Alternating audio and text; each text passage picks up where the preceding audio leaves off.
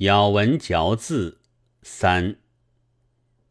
自从世界上产生了须知学校由家庭的名论之后，颇使我觉得惊奇，想考察这家庭的组织。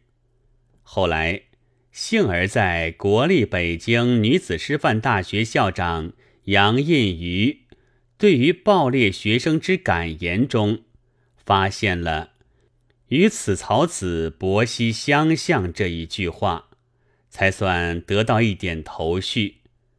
校长和学生的关系是由之复孤，于是据此推断，以为教员都是杂凑在杨府上的锡宾，将这结论在语丝上发表。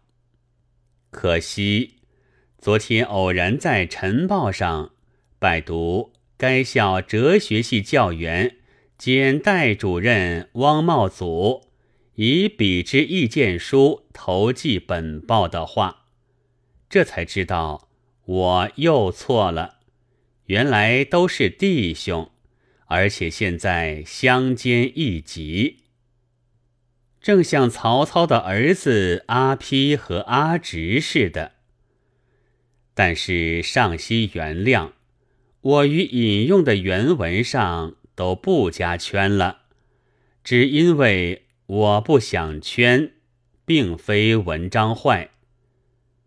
据考据家说，这曹子建的七步诗是假的，但也没有什么大相干，姑且利用它来活播一首，替斗其深渊。煮豆燃豆萁。其在府下气，我见你熟了，正好办教习。